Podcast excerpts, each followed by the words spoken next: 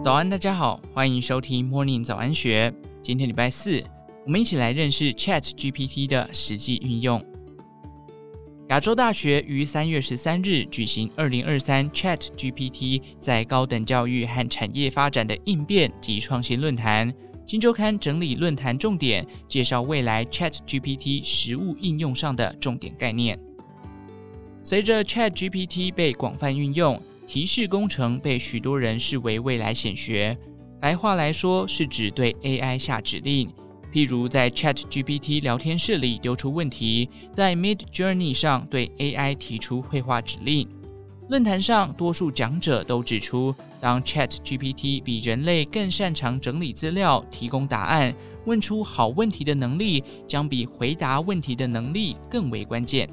在台湾，“提示工程”一词近期也衍生出一些魔幻的中文翻译。有人将这些对 AI 提问称之为咒语，并以咏唱师称呼负责下指令的提示工程师。由此可见，善加掌握人工智能，拥有的仿佛会是呼风唤雨的强大法力。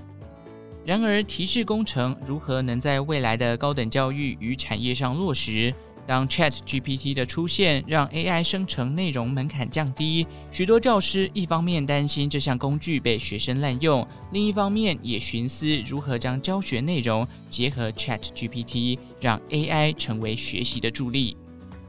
清华大学教授巫永贤指出，未来老师在出题上或许会选择先将问题丢给 ChatGPT，得到来自 AI 的答案之后，再进一步设计给学生的考题。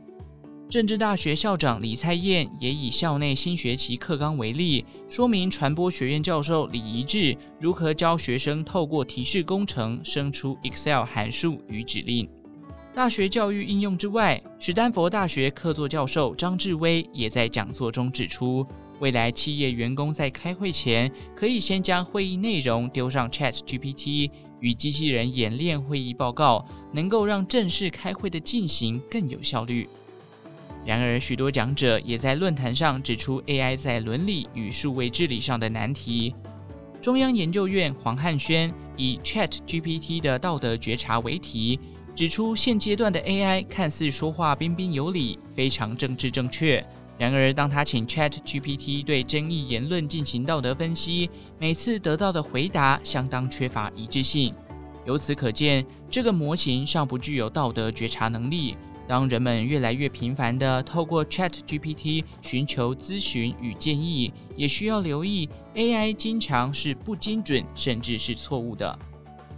他另外分享，大约一周前网络上突然热烈讨论的 ChatGPT 越狱事件。使用者发现，当输入特定的一串咒语，就会让 ChatGPT 进入开发者模式。开发者模式下，聊天机器人原先彬彬有礼的语气消失了，取而代之的是态度轻率、语带嘲讽的暗黑版 ChatGPT。过去聊天机器人展现出的温和气质，或许不如许多人所认知的那样真实，反而是一道咒语就可以改变的脆弱表象。黄汉轩总结，人们在聊天过程中，往往会不知不觉受到对方语言以及思想的影响。现在，许多人一天花上两三个小时和 ChatGPT 对谈。当全世界那么多人都受到 ChatGPT 这位朋友的潜移默化，长期下来对人类的文化也可能造成影响。